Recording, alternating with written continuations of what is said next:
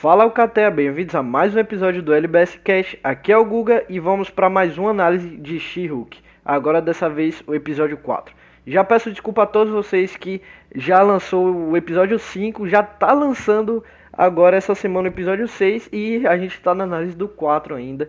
Mas foi imprevistos que aconteceram durante a semana. Eu até pensei em não soltar esse episódio, em cortar e já pensei para o 6. Mas eu vou cumprir a minha promessa, vou lançar o episódio de cada.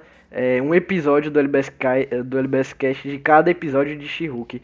Porque quem não assistir enquanto está lançando, futuramente, se quiser dar uma olhada e estiver acompanhando a série episódio por episódio e quiser acompanhar esses episódios solos aqui, vai estar tá tudo, não vai faltar nada. Eu comecei, eu vou terminar tudo certinho, mesmo que atrasado. Então já peço desculpa a vocês, segue a gente em todas as redes sociais, arroba LBSiberianos e o canal no YouTube que já voltou, tá saindo um vídeo de um modo mais lentinho, porque a gente está se adaptando mais com questão de horário e edição, mas está saindo é, vídeo sim, vai sair mais vídeos e tem mais roteiro pronto.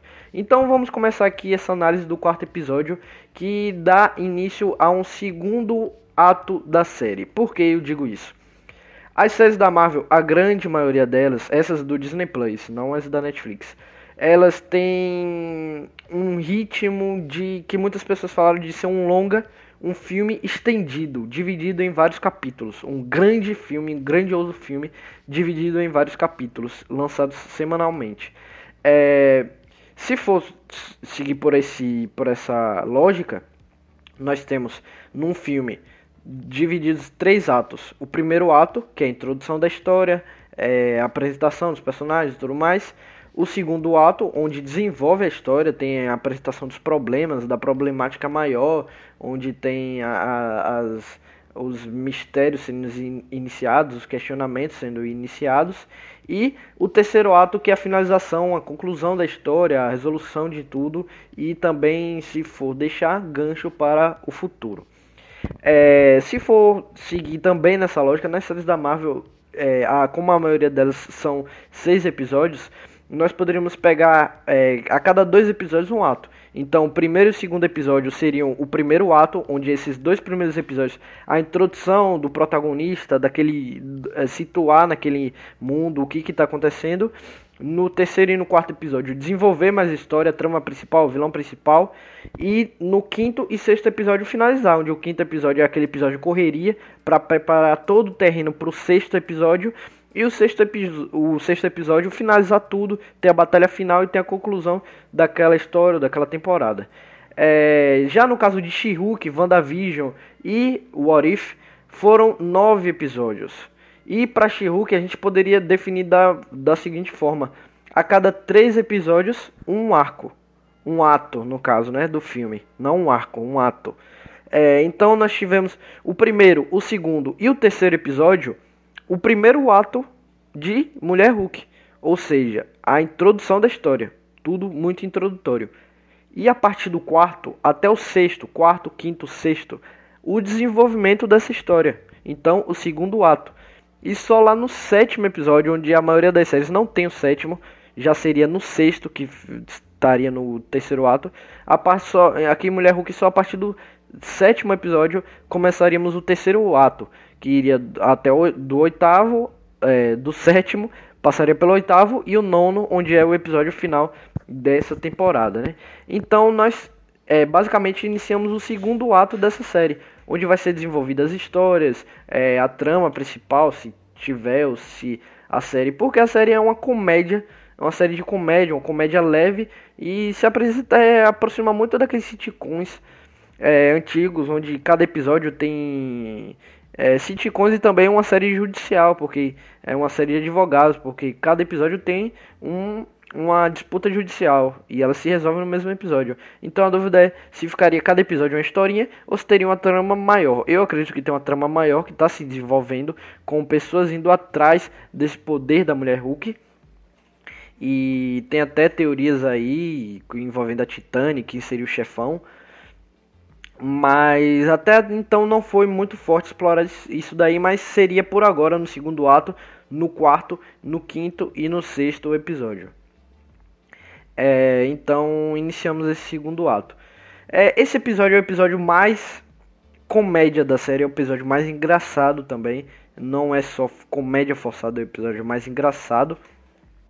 E ele funciona muito bem nesse sentido, porque nós temos aqui personagens que focam muito mais nessa área, muito mais nesse quesito, e as piadas funcionam, o, as situações elas encaixam muito bem para a gente se divertir realmente. Um episódio bem leve, bem simples, não tem muita coisa a gente analisar nele, mas vamos comentar o que, que o que, que, teve aqui rapidinho. É, tivemos a piada do Donny Blaze, que é a grande piada que antes da série iniciar, é, tivemos num teaser ali um cartaz com um nome bem pequenininho que parecia ser Johnny Blaze, porque Johnny Blaze, para quem não sabe, é o motoqueiro fantasma. É o, o, personagem que se transforma no motoqueiro fantasma. E eu, particularmente, muita gente também, mas eu, particularmente, amo esse personagem. É meu top 4 personagens favoritos da Marvel nos quadrinhos.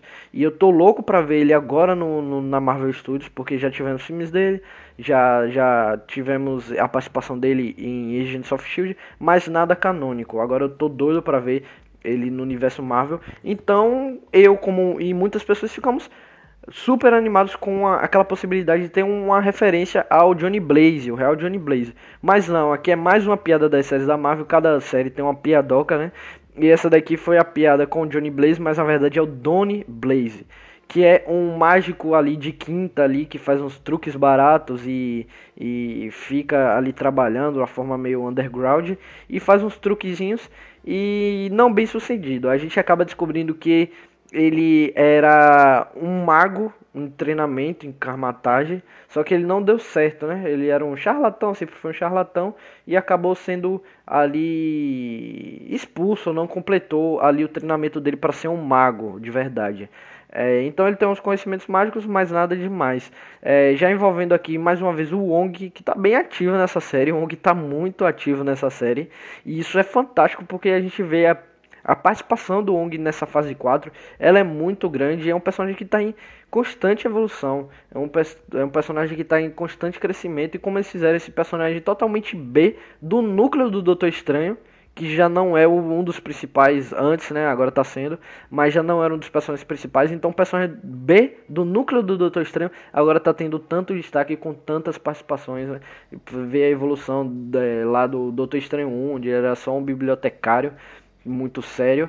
Agora ele é um personagem super carismático, super desenvolvido e tá muito bem nessa série. E ele tem essa rixa com o Donny Blaze, porque o Donny Blaze é, é uma pessoa ali que não completou o seu treinamento e acaba é, ali perturbando o Wong e algumas vezes mandando pessoas por portais, né? Porque ele tem uma daquelas é, um daqueles anéis de, de criação de portal e ele cria ali portais involut é, involuntariamente não, ele cria é, portais ali de forma descuidada, né? Ele cria portais ali de forma errada para enviar pessoas para poder botar o número dele e ficar mais crível que ele é um mágico de verdade. E ele acaba mandando a Medicine com Y com dois N's e um Y, mais só no final.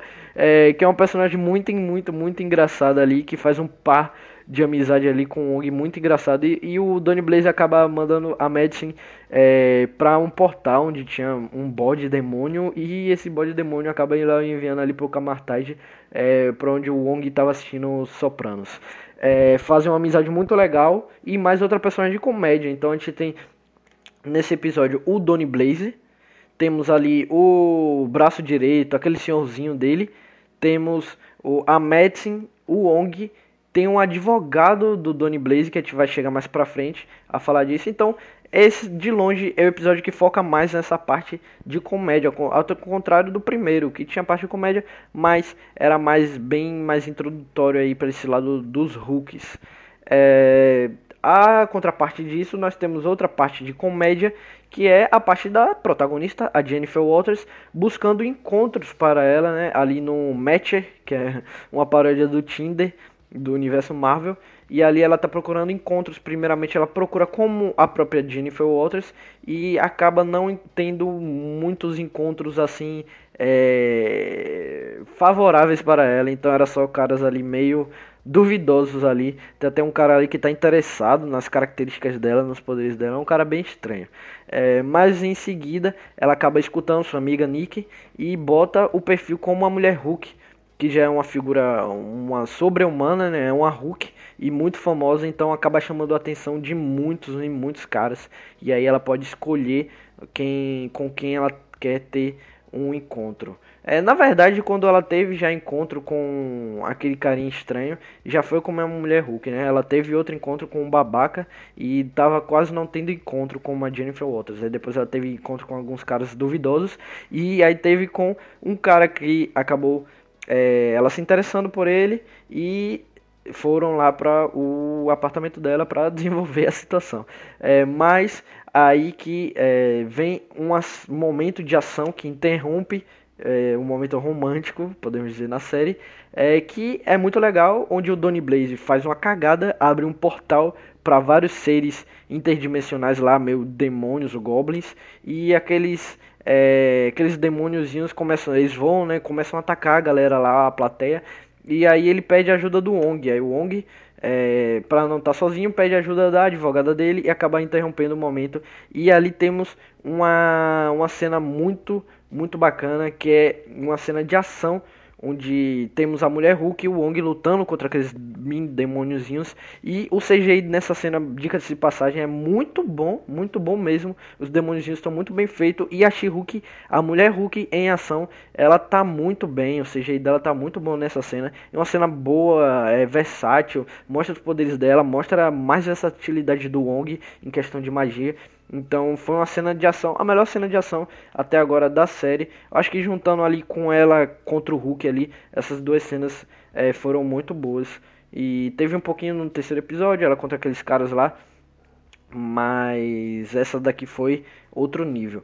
Temos também a disputa judicial dessa, desse episódio, é o Wong contra o Donny Blaze, que ali é o Donny Blaze como tá usando esses poderes, essa magia de forma irregular, o Wong foi é, seguindo os conselhos da Jennifer Walters judicialmente impedir que ele fizesse isso, e aí temos a disputa lá, e é uma disputa bem engraçada, tem um advogado, Donny Blaze, que também é, é um palhaço também, é um, um mágico um mágico farsante. E ali temos uma cena muito engraçada no tribunal, tem a participação da Madison. E eles tem essa disputa para ver se o Donny Blaze pode ou não usar a, a sua magia, entre aspas. Né? Então é isso. É um episódio muito simples, mas muito engraçado. É, como o objetivo da série é ser essa comédia bem simplista, é, esse episódio cumpriu de forma excepcional. Ele não avançou muito na trama, mas ele deixou uns toquezinhos. Ele é um episódio que para no tempo, ele não evolui em nada. Mas a série, se ela tem esse propósito, ela está cumprindo muito bem. É um dos melhores episódios já dos quatro. É, não consigo comparar com o primeiro, porque o primeiro tem o Hulk e a Jennifer Waters com o Hulk. E essa, essa interação foi sensacional. Mas a questão do CGI já melhora, a comédia nesse episódio é muito forte, é a melhor dos quatro. Então a disputa boa possivelmente seja o melhor episódio.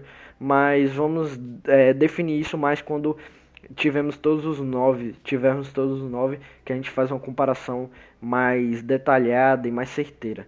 Então, um episódio muito satisfatório, muito melhor que o segundo episódio, melhor que o terceiro, que eu tinha gostado pra caramba.